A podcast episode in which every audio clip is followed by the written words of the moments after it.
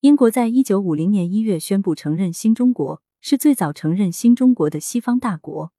一九八六年，伊丽莎白二世对中国进行了为期六天的国事访问，成为历史上首位访华的英国国家元首。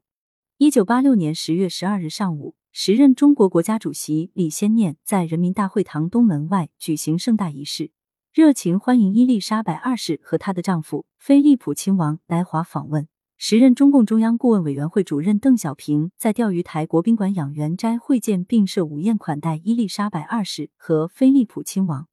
在欢迎宴会上，李先念对伊丽莎白二世访华了给予高度评价，称这次访问是中英关系史上的一个重要里程碑。伊丽莎白二世则表示，到中国来访问是他的一个夙愿，他一直热切期待这次访问。他还回忆说，英国女王伊丽莎白一世曾给中国万历皇帝写信。表示希望英中之间贸易能够得到发展，但那封信没能送达。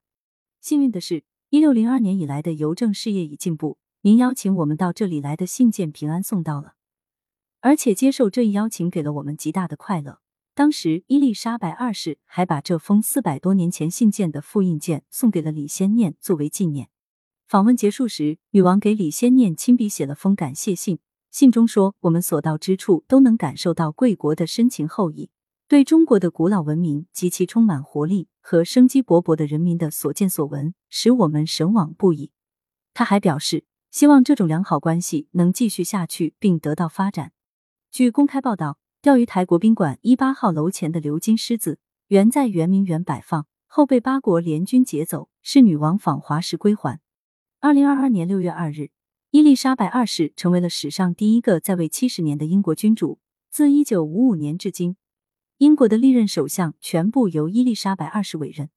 他任命的英国首相包括包括温斯顿·丘吉尔、安东尼·伊顿、哈罗德·麦克米兰、阿勒克·道格拉斯·霍姆、哈罗德·威尔逊、爱德华·西斯、詹姆士·卡拉汉、玛格丽特·撒切尔、约翰·梅杰、托尼·布莱尔、戈登·布朗。大卫·卡梅伦、特蕾莎·梅、鲍里斯·约翰逊、利兹特拉斯。